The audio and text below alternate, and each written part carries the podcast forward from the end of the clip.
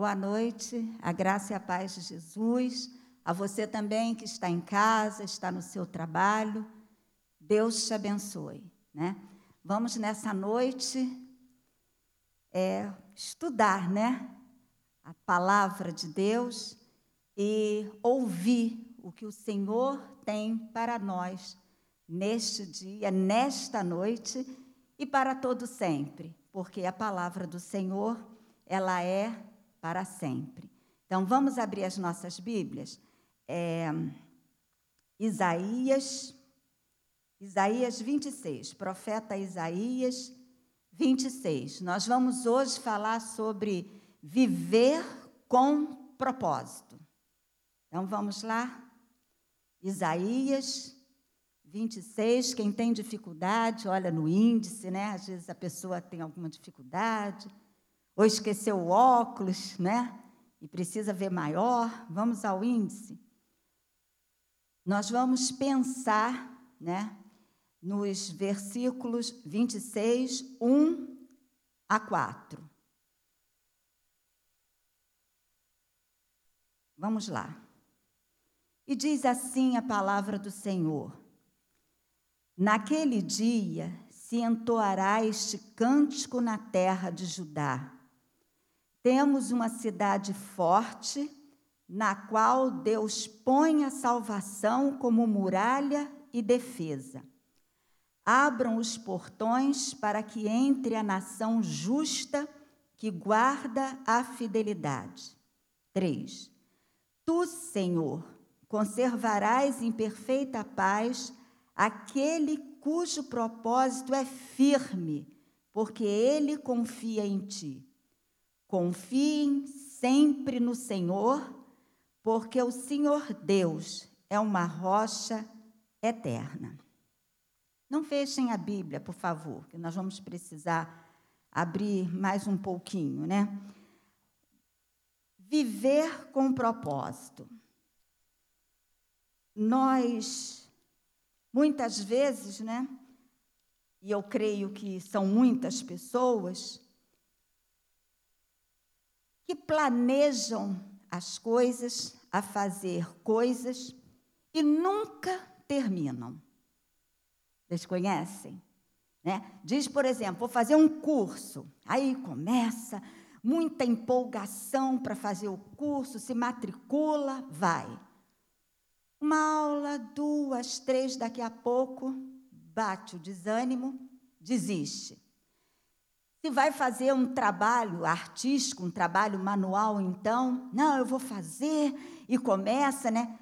Quem é, faz crochê, tricô, né?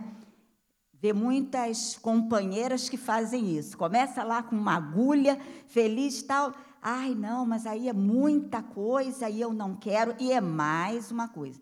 Tem pessoas que chegam, eu conheço uma, 32 profissões inacabadas. 32 profissões inacabadas. Por quê? Em todas foi e parou na metade do caminho, às vezes perto até de terminar. O que é isso?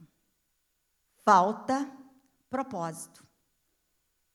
E propósito, nós vemos que é moldar, né? É algo que nós moldamos e aquilo que se molda tem que se moldar de uma forma perfeita. O propósito é uma atitude, uma atitude de começar e terminar. Mas para isso tem que ter um firme propósito, ou propósito firme. O profeta Isaías, ele foi chamado por Deus para falar para a nação de Israel, em particular Judá. Era um tempo terrível. Era um tempo em que as pessoas, né, o povo, um povo que não tinha constância. Ou seja, um dia estavam servindo a Deus, ao Deus vivo. O outro dia não servia mais, ou seja, desobedecia. Queria servir aos deuses dos outros povos que estavam no entorno. E nós conhecemos a chamada de Isaías, pelo menos quem lê a Bíblia, né, conhece aquela chamada que o Senhor fez para que Isaías fosse o profeta, profetizasse para o povo. Quando nós lemos os profetas todos, eu fico sempre imaginando, meu Deus, quão difícil era a vida desses homens quando eram chamados por Deus para profetizar porque era para profetizar juízo. A maioria dos profetas. Não foi diferente com Isaías, né?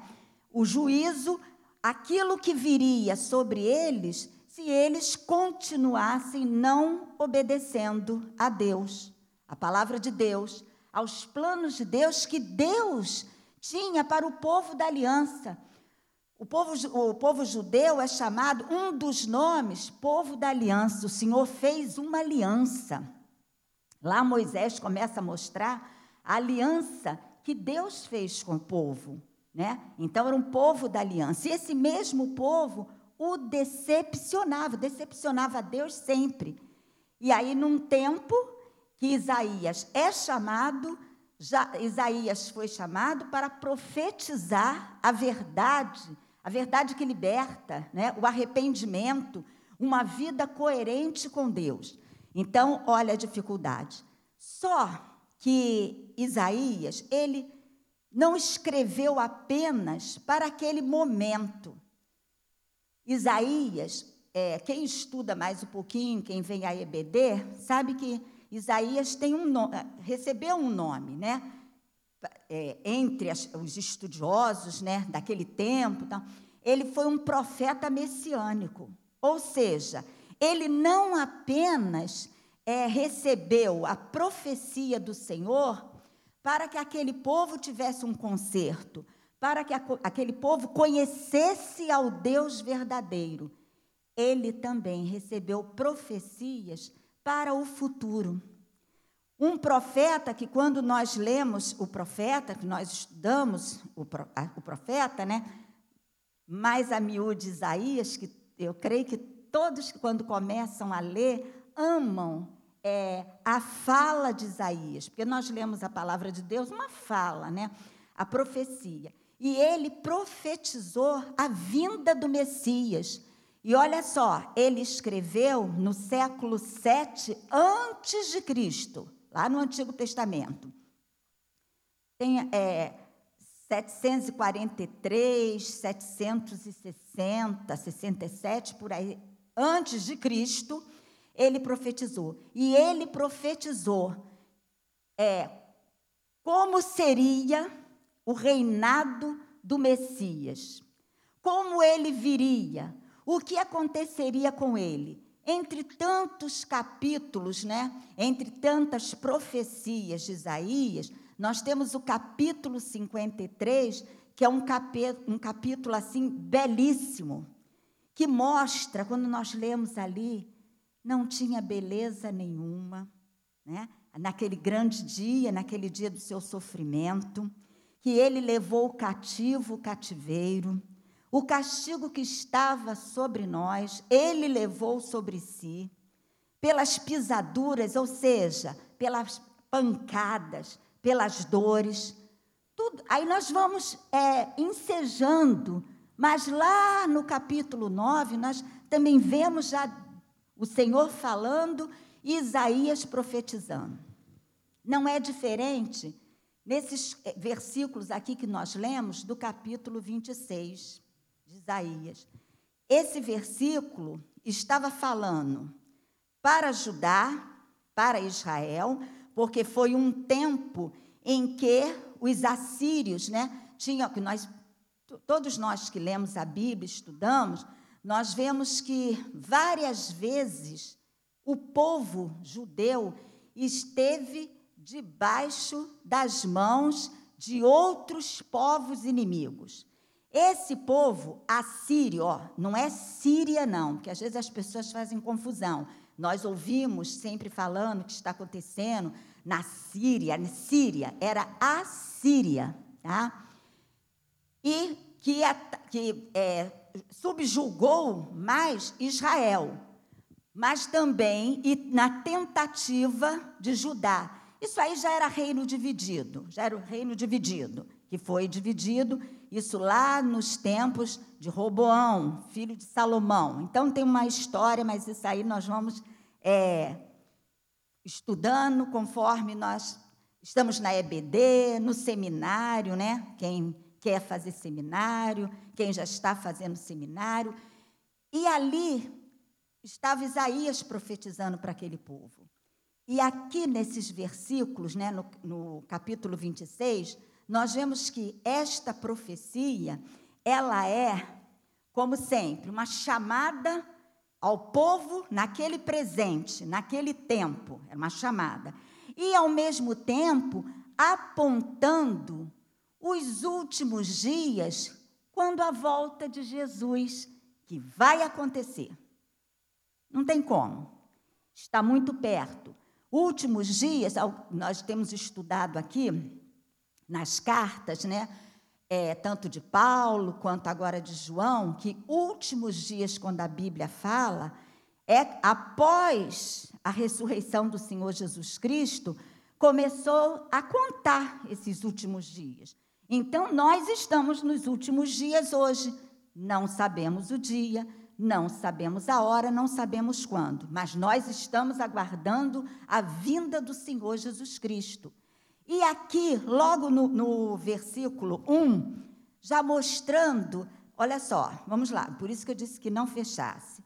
Naquele dia se entoará este cântico na terra de Judá temos uma cidade forte, na qual Deus põe a salvação como muralha e defesa. E o 2: abram os portões para que entre a nação justa que guarda a fidelidade. Ó, nação justa que guarda a fidelidade. Não existe nenhuma nação humana que seja justa e que guarde a fidelidade. Então, nós vamos ver que isso aqui vai ser lá quando o Senhor Jesus vier e no arrebatamento da sua igreja, aí sim nós vamos estar dando entrada nesta terra, nesta nação justa que guarda a fidelidade. Então, nós vamos acompanhando aqui no momento em que Isaías ele estava profetizando para o porvir, para o futuro. Estão entendendo? E ao mesmo tempo, falando para o povo, lá no tempo presente. Mas essa profecia aqui está muito clara. É uma profecia messiânica, ou seja, do Messias, Jesus Cristo, falando sobre a volta e situando nós, o seu povo, Lá estava falando deles ficarem livres do cativeiro, os que estavam no cativeiro, porque Judá, Jerusalém, ainda não estava no cativeiro. Mas Isaías já estava é, profetizando que eles iriam, se continuassem é, na rebeldia, não se arrependessem, chegaria o dia que eles também seriam tomados pela Babilônia. Já estava ali é, Isaías mostrando toda a caminhada. E prosseguindo. Quando nós chegamos aqui, no versículo 3, diz assim: Tu, Senhor, conservarás em perfeita paz aquele cujo propósito é firme, porque ele confia em ti. Aqui, Isaías está, está é, dando essa profecia ao povo, dizendo assim: peraí, não, não está na hora, porque um dia estava com o Senhor, outro dia não estava, um dia estava arrependido, outro dia não estava, dirigindo a eles e a nós, para poder a profecia se cumprir na vida deles. Olha só, ali na vida deles era de mão dupla. Ele se arrependendo, ele servindo ao Senhor com integridade de vida e, ao mesmo tempo, já apontando para a salvação eterna, apontando novos céus e nova terra. Era isso que, que Isaías estava falando com eles ali. Ou seja, despertando uma vida com propósito firme. Ó, vou repetir outra vez.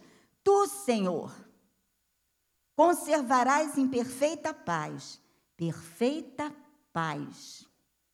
Olha só, tá? Vamos lá. Aquele cujo propósito é firme porque ele confia em ti. Ou seja, olha o que Isaías estava falando. Aconteça o que acontecer, para eles lá. É, os assírios invadindo, se vocês continuarem desobedecendo, a Babilônia vai invadir. Porém, fiquem firmes. Propósito, quem confia no Senhor. Passando para nós hoje, uma mensagem que nós não venhamos a declinar. Haja o que houver. Quando eu falei lá do princípio, pessoas que começam, com, é, planejam e não, não termina nada, tá? é porque não tem propósito. Ou tem um propósito inicial, mas não tem o que aqui o profeta está dizendo, ó, propósito firme, é firme. Ou seja, haja o que houver nós não vamos desistir de caminhar com o nosso Deus. E nós vamos ver como é esta vida, a fim de que nós não venhamos nunca desistir. É, quando nós temos muito tempo no Evangelho, nós vemos assim muitas coisas, né? Pessoas que começam bem, um ativismo, querem fazer tudo na igreja, é, estão constantemente lendo a palavra, orando, né? É o que se chama de primeiro amor. Mas, ao passar assim uma temporada, já começa a relaxar, né? Eu digo que é declinar, e aí é um passo, porque vai se afastando, se afastando começa a aceitar coisas que não deveriam aceitar mais, começam a ter tristeza em servir ao Senhor, porque faltou propósito. A palavra nesta noite, esse estudo, né, é, está nos estimulando e, ao mesmo tempo, nos despertando. Se esse dia chegar em que parece que a vida ela está sem propósito, vida servindo a Deus, vida que um dia recebeu o perdão de Deus, recebeu tão grande salvação e começa a banalizar. Temos visto muito isso? Sim, muito. Quantas pessoas até falam dentro das suas famílias, mas fulano, fulano era ativo, fulano era crente. Agora é, perdeu o estímulo.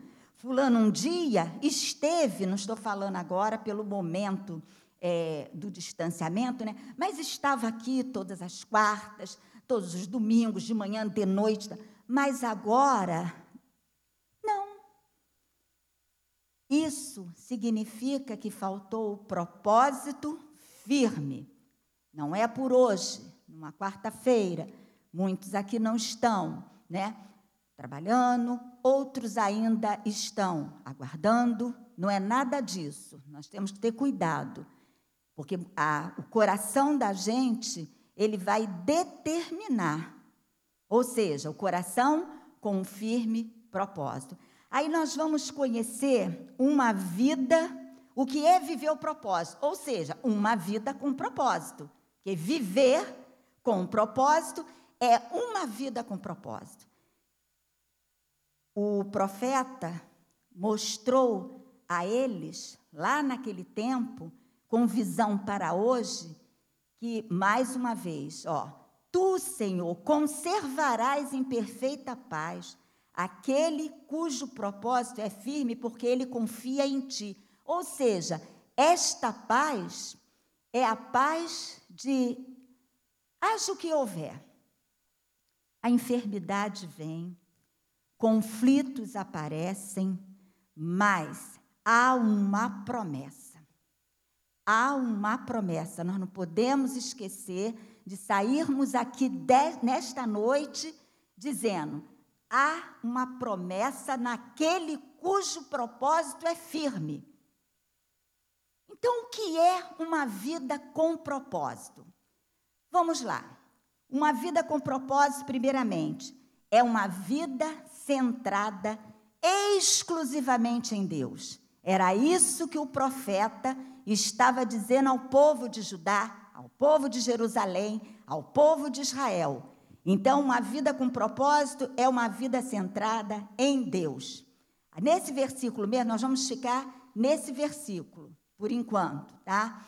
Olha só, uma vida centrada exclusivamente no Senhor, diz assim: Tu, Senhor. Então já entregou nas mãos do Senhor. Tu, Senhor, é uma vida de alguém que reconhece e que conhece a Deus reconhece o que Deus fez por nós, faz e tem para nós. Essa é a vida com propósito centrada no Senhor. É a vida que nós temos, é a certeza que haja o que houver, mas nós estamos seguros nas mãos do Senhor que nós estamos caminhando com o Senhor. Por que isso? Aí nós vamos ver por que essa vida centrada. Nós admitimos a existência de Deus, primeiramente. Tem que admitir a existência de Deus. É a mesma coisa quando nós é, encontramos alguém e vamos falar de Deus, né? E começamos a falar, mas antes nós deveríamos ou deveremos perguntar: você crê na Bíblia? Se a pessoa disser assim, não creio, aí nós paramos e vamos falar da Bíblia. Se ao final a pessoa disser, mas eu continuo, foi o homem que escreveu, e aí começa aquela, aquela aquelas conversas de quem realmente não está afim de crer na Bíblia, a palavra de Deus. Quem não crê na Bíblia, não crê em Deus. Não sei, vocês já devem ter visto, né? Pessoas que dizem assim: eu não creio em nada de Bíblia, tal, mas eu creio muito em Deus. Imediatamente, eu, se fala comigo, eu dou imediatamente a seguinte resposta: então você não crê em Deus, porque é Ele falando, fechado é um livro como outro qualquer. Não adianta nem deixar lá no Salmos 91 aberto, Salmos é, 23. Não, fechado é um livro. Abriu-se, é Deus falando. Então, uma vida centrada exclusivamente em Deus. Vamos passar um pouquinho as páginas, mas deixem marcado aí no 26, no é, 44, Isaías 44. Porque é uma, é uma vida com propósito, uma vida centrada em Deus. 44, a partir do 1, tá? Primeiramente, é uma vida centrada em Deus, porque Deus é o nosso Criador. É o nosso Criador. Nós não somos é, um, um átomo, explodiu e saímos nós. Não, nós somos criados por Deus. E criados, como diz Gênesis, a sua imagem, conforme a sua semelhança. Então, aqui no 44, Isaías mesmo, para que fica fácil nós é, lermos, que diz assim: Mas agora escute Jacó, meu servo, e Israel a quem escolhi. Assim diz o Senhor que o criou e formou desde o ventre materno e que o ajuda. Não tenha medo, meu servo Jacó, meu amado, a quem escolhi. Não tenha medo, meus servos, né? se nós quisermos é, mostrar a vocês, nós que fomos criados por Deus. Então, primeiramente, uma vida centrada exclusivamente em Deus, porque Deus é o nosso Criador. Depois nós vamos encontrar, e mesmo, não desmarquem, não saiam por enquanto, não. Uma vida centrada em Deus é porque Deus é o nosso mantenedor. Quer ver? Aqui mesmo, ó. Olha, nós, Deus é, escreveu dando respostas para tudo, qualquer colocação, e diz assim: ó, Deus também é o nosso mantenedor, porque derramarei água sobre o chão sedento e torrentes sobre a terra seca. Derramarei o meu espírito sobre a sua posteridade e a minha bênção sobre os seus descendentes. E eles brotarão como a relva, como salgueiros, junto às correntes de água. É o nosso mantenedor. Ou seja, tem condições para o nosso dia a dia. Tem condições para o nosso dia a dia. Esse ele é o mantenedor. E ele é o nosso Senhor. Então, olha por que nós temos a certeza que uma vida centrada exclusivamente em Deus, nosso Deus é completo. Ele é o nosso Senhor. Quer ver? Cinco. Um dia, um dirá: Eu sou do Senhor. Outro se chamará pelo nome de Jacó. O outro ainda escreverá na própria mão: Eu sou do Senhor e por sobrenome tomará o nome de Israel. Isso era lá eles.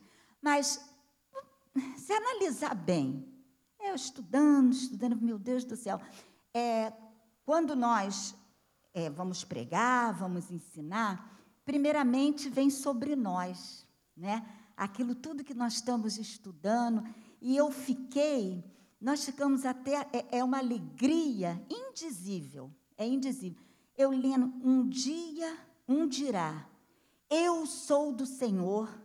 Depois abaixo, o outro ainda escreverá na própria mão, eu sou do Senhor. Ou seja, servos. Aí fora, quando nós falamos em servos, as pessoas não gostam, né, dessa palavra. Mas servo, por mais que nós venhamos a servir, nunca serviremos o tanto quanto ele fez e faz por nós.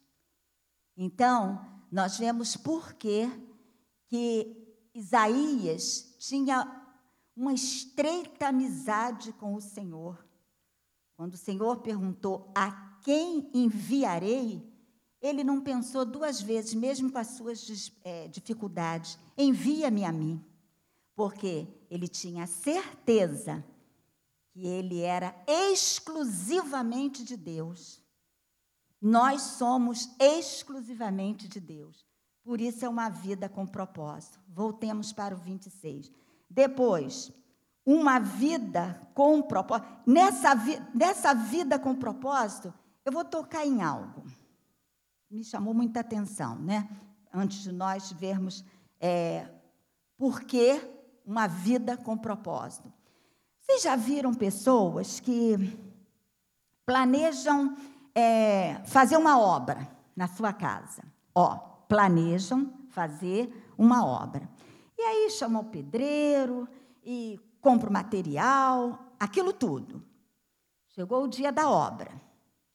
Começa a dar errado. O pedreiro não, chegou, não foi. No outro dia foi, mas o ajudante não foi. No outro dia o material que não chegou. E aí ele lembra. Ai, vou orar. Tem alguma coisa nisso. Senhor, entra com providência nessa obra. Não dá para entender. Porque antes, se nós, ó, uma vida com propósito, ela é centrada exclusivamente em Deus. Ou seja, nenhum planejamento vai ser eu, você, sozinho. Senhor, isso, isso, isso, isso. Não é assim. Nós não oramos. Já viu que nós falamos assim? Oh, ora aí, fulano está doente, ore por mim, papapá. É orar, é conversar. Às vezes, falou-se com todo mundo. Vou fazer, vou fazer, chamou o arquiteto, todo mundo, mas Deus de fora. Quando começa a dar errado, ah, foi Deus que quis que desse errado? Não, é simplesmente ele não foi convidado. Ele não foi. O inimigo das nossas almas, ele não precisa de convite, tá? Ele entra, bagunça, continua bagunçando, vai embora ou fica, não sei. Agora o Senhor Deus não. Ele é um gentleman, ou seja, um cavalheiro. Ele vai entrar se eu chamar. Se eu não chamar, não vai, não vai. Mas, ah, não tem aquela máxima? Ele sabe tudo que eu preciso, é meu amigo, então não precisa. É a mesma coisa, você vai fazer a sua festa. Eu posso ser super sua amiga. Não pense que eu vou lá, por posso amar muito, muito realmente, mas não, eu não fui convidada. Será que eu serei bem recebida? Será que eu sou, a, eu sou amiga, acho que sou amiga, mas o outro não acha? O nosso Deus é um cavaleiro perfeito, ele não invade. Né? Então, quando eu tenho esta vida centrada exclusivamente em Deus, é uma vida com propósito. Vou chamá-lo para tudo que eu for fazer. Concurso público, concurso vai. Estudou, estudou, tem que estudar mesmo, hein? Tem que estudar. Não é fazer o mamãe mandou dizer, não. Estudou, estudou, estudou, mas não chamou o Senhor.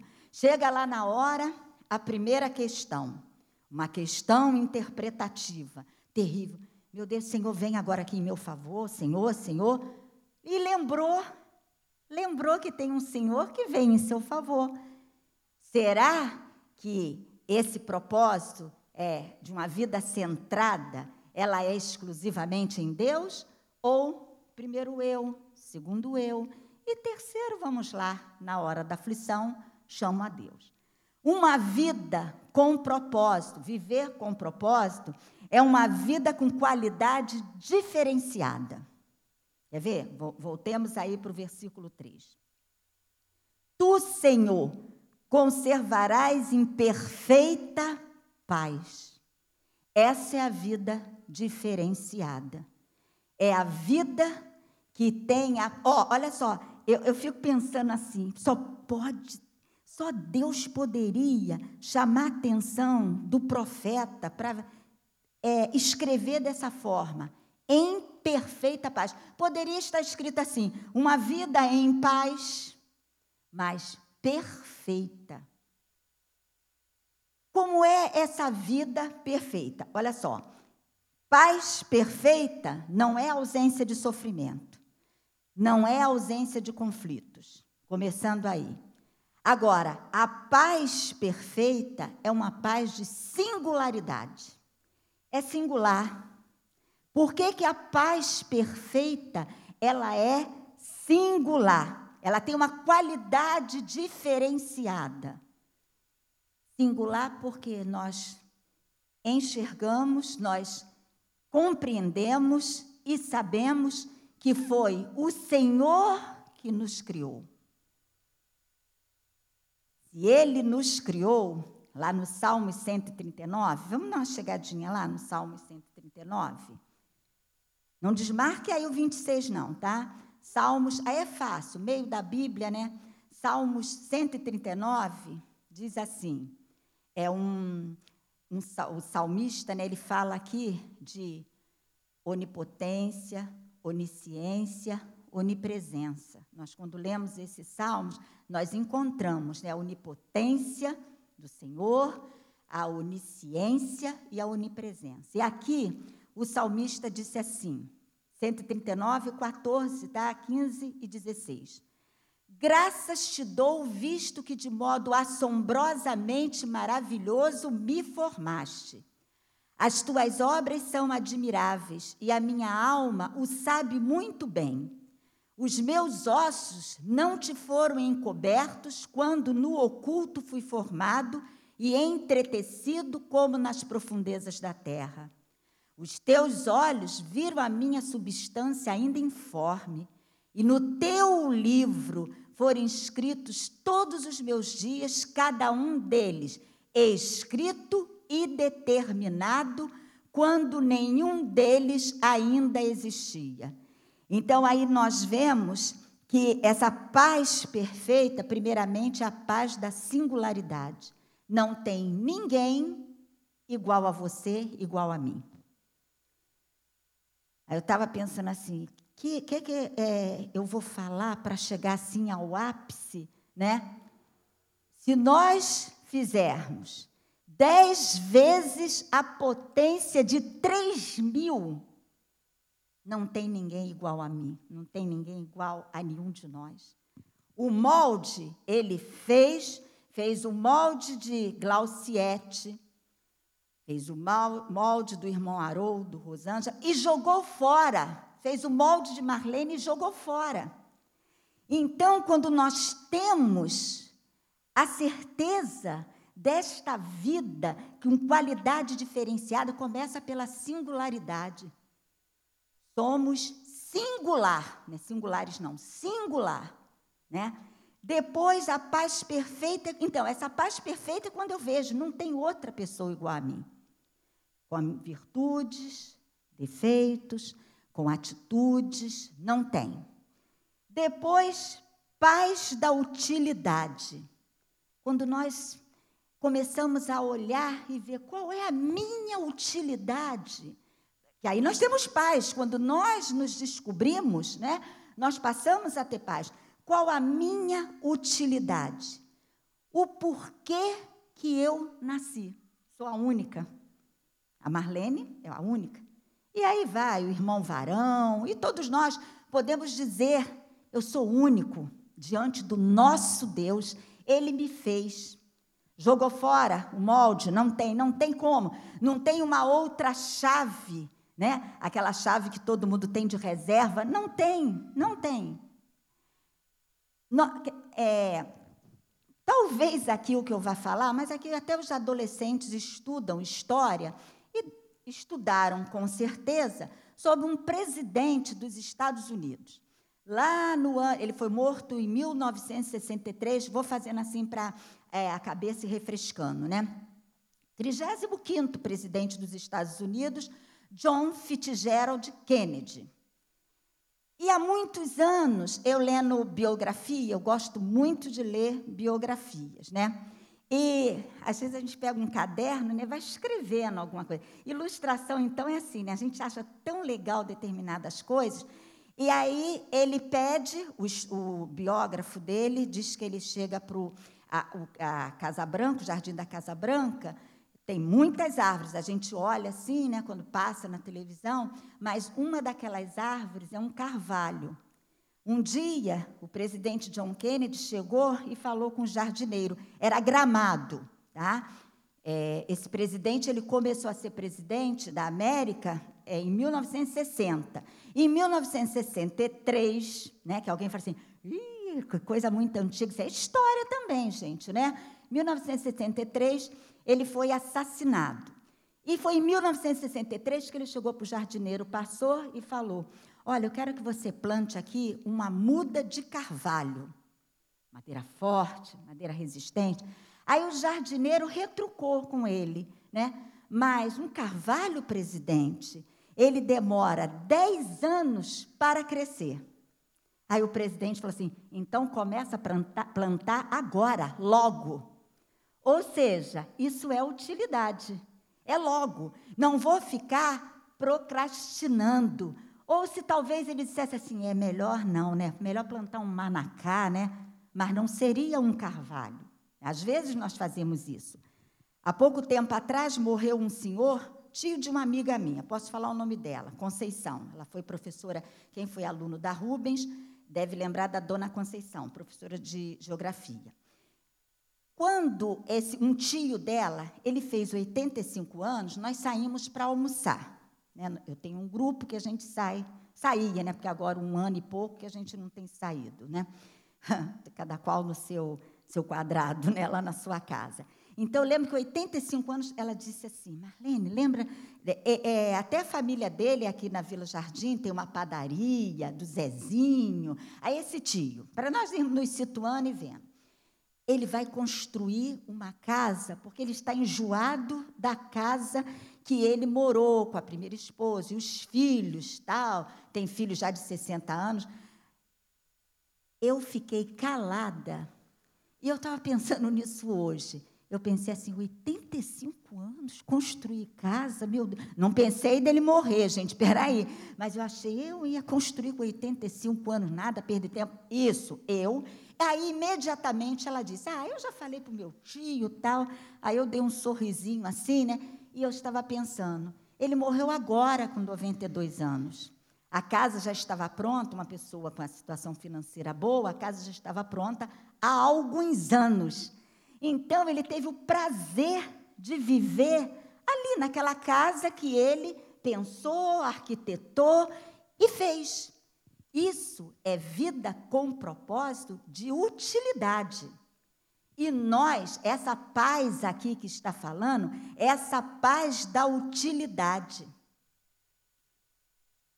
Nós precisamos ser achados assim, com utilidade, na obra de Deus, e utilidade até em nossas vidas. Então, essa paz perfeita é a da singularidade, é da utilidade, que não fica, não fica desesperado, eu vou fazer. Talvez não façamos muito, agora voltando para a obra do Senhor. A obra do Senhor, ela já foi feita, nós somos trabalhadores da obra. Talvez não façamos muito, mas aquilo que nós fazemos, Deus recebe. É de acordo com a nossa potencialidade. Depois, a paz perfeita é da verticalidade. Verticalidade, olha só a paz perfeita. Essa paz que Isaías estava pregando ali para eles, profetizando para eles. A paz de saber que haja o que houver. Nós temos um Deus todo-poderoso um Deus que faz que nós andemos altaneiramente. Nós vemos as aves andando nos gramados, né, nas nossas casas, em todos os lugares, nós olhamos e ela tem uma que vai lá em casa que eu ainda não sei o nome dela, né, vou pesquisar. E vejo andando altaneiramente lá no meio do gramado, que coisa linda que coisa sublime, né? É essa paz da verticalidade quando nós sabemos que nós temos o Deus Todo-Poderoso, que vai ó, caminha conosco aqui, vida eterna, e vai nos levar até os portais da eternidade.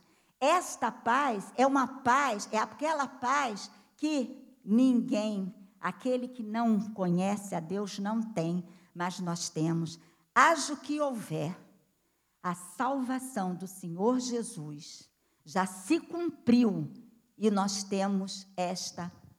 E foi dessa forma aqui, ó, vamos voltar para o texto aí do, do capítulo 26, que diz: Tu, Senhor, conservarás em perfeita paz aquele cujo propósito é firme, porque ele confia em ti. Depois, o terceiro é viver com propósito, uma vida com propósito, nós vamos encontrar. Esse propósito, ele é firme. Não é aquele propósito passageiro, é firme, ó. Aquele, aquele, nós, cujo propósito é firme, porque ele confia em ti. Só tem propósito firme quem confia em Deus. Por quê? Porque nós estamos colocando os nossos planos, a nossa vida, a nossa família, as nossas coisas que nós achamos que são nossas, nas mãos de quem nós confiamos. Logo, quem não tem propósito firme, não confia no Senhor. É uma antítese. Se nós temos, nós vamos levar. Está ruim? Ah, está, nem possível, senão nós vamos ficar mentindo, né? Mas não, mas o meu Deus, já viu como nós crentes nós falamos? Mas o meu Deus, ele vai me levar até lá. O meu Deus vai falar comigo. E assim nós vamos, e assim nós vamos. Esse é realmente aquele que tem o propósito firme. Ele resiste ao tempo, irmãos. O propósito firme Vamos gravar isso, ele resiste ao tempo. Ou seja, nos convertemos, nós, estamos, nós vamos resistir ao tempo. Que tempo é esse? Primeiramente, o tempo numérico. Depois, o tempo de Deus. Nós vamos até o fim, nós não vamos desistir de servir ao Senhor, nós não vamos desistir de andar com o Senhor, porque nós vamos cruzar os portais da eternidade. Nós vamos em coletividade. Que tal nós enchermos os nossos corações, o meu coração, quando eu conhecia Jesus, imediatamente eu enchi o meu coração dessa fé é, que nós vamos em coletividade. Se, quando é em coletividade, gente, é aquela morte que foi você, foi sozinho, tal, tal. Mas essa fé que anima a nossa alma é que nós vamos e vamos entrar pelos portais da eternidade. Já pensou? Façam assim uma fantasia dessa cena, cantando. Eu não sei qual louvor que nós vamos cantar, mas que nós vamos cantar, não vamos desafinar, não vamos, né? Porque vai ser tudo muito perfeito. E ser recebidos por Jesus nas bodas, bodas do Cordeiro, sentar à mesa, ser servido por Ele. É tremendo, né?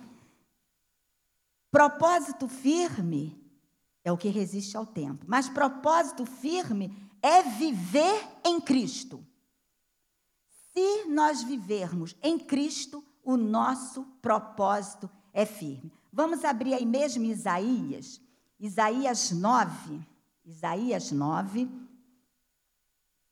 a partir do 6.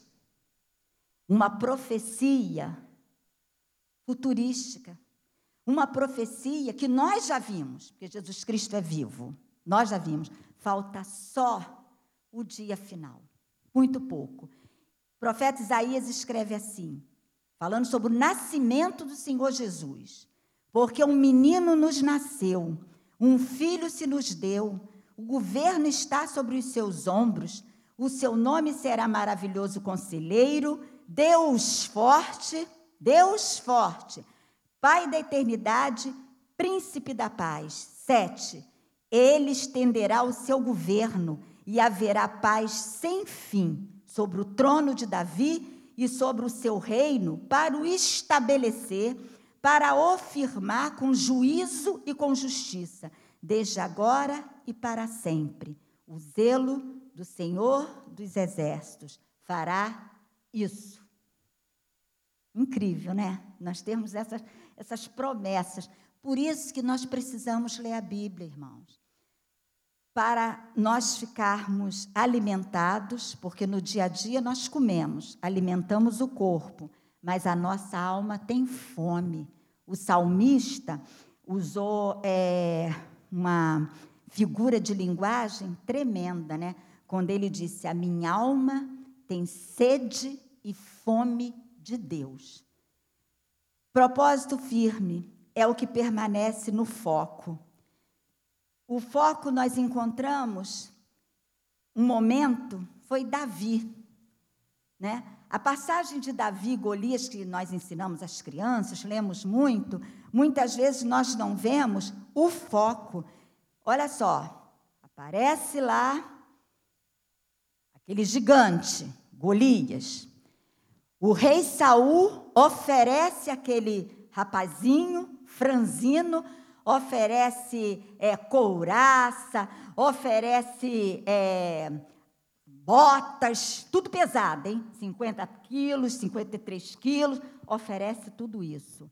Aí nós vemos muito claro a pessoa que permanece no foco.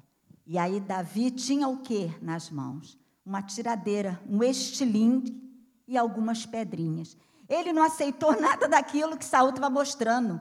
Ele viu logo, eu não vou aguentar com esse peso todo sobre mim, né? E ele aí, porque ele estava no foco, põe a pedra, bota no estilingue, aquele gigante lá, 2,70 metros e setenta aproximadamente, né, que assim era essa geração dos Enaques ou Anaquins, que era Golias, né, pá, uma pedra. Ele não foi pelaquilo que Saul ofereceu. Se ele fosse, com certeza não era o foco. O que Deus queria era desta forma. Às vezes, né? A pessoa está desempregado e deve-se trabalhar, todo mundo, pelo amor de Deus, mas às vezes vai vir um trabalho oferecido que não é para aceitar, aonde vai ter que mentir, aonde vai ter que fazer, é, como é que se fala? Qual, qualquer coisa que vá a, é, perturbar o relacionamento com Deus. Porque a pessoa, quando está fazendo algo que não é de Deus, fica perturbado, não rende.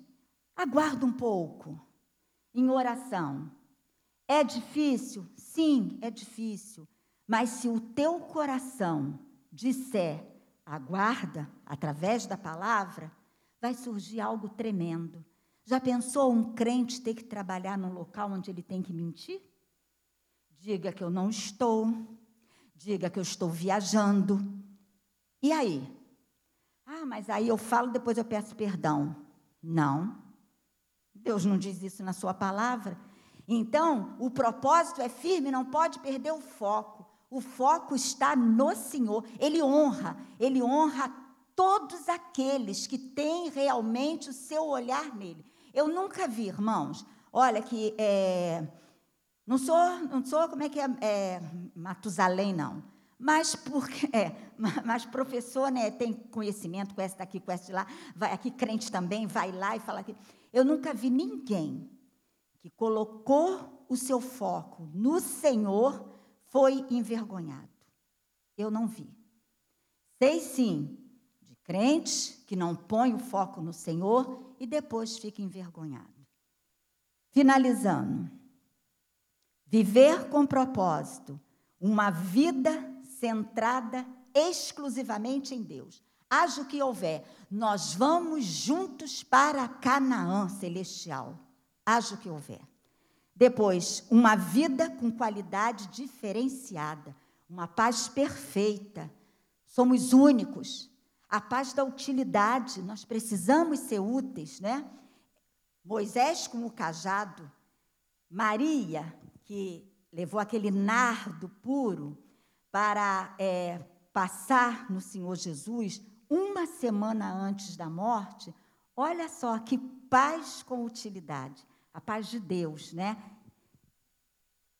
Uma vida com propósito firme. Então, nós vemos que uma vida centrada exclusiva em Deus é uma vida com propósito, uma vida diferenciada, com qualidade, ó, qualidade, não é diferenciada não, com qualidade diferenciada, é um propósito. E uma vida com propósito firme, haja o que houver, permanecerei, permaneceremos no Senhor. Muitas vezes o inimigo precisa ouvir. Precisa ouvir. Pedro diz que ele anda ao nosso derredor procurando a quem possa tragar, então é o viver com propósito. Nós precisamos conversar com Deus e dizer a nossa oração nessa noite. Eu quero viver com propósito. A minha vida tem que ter propósito.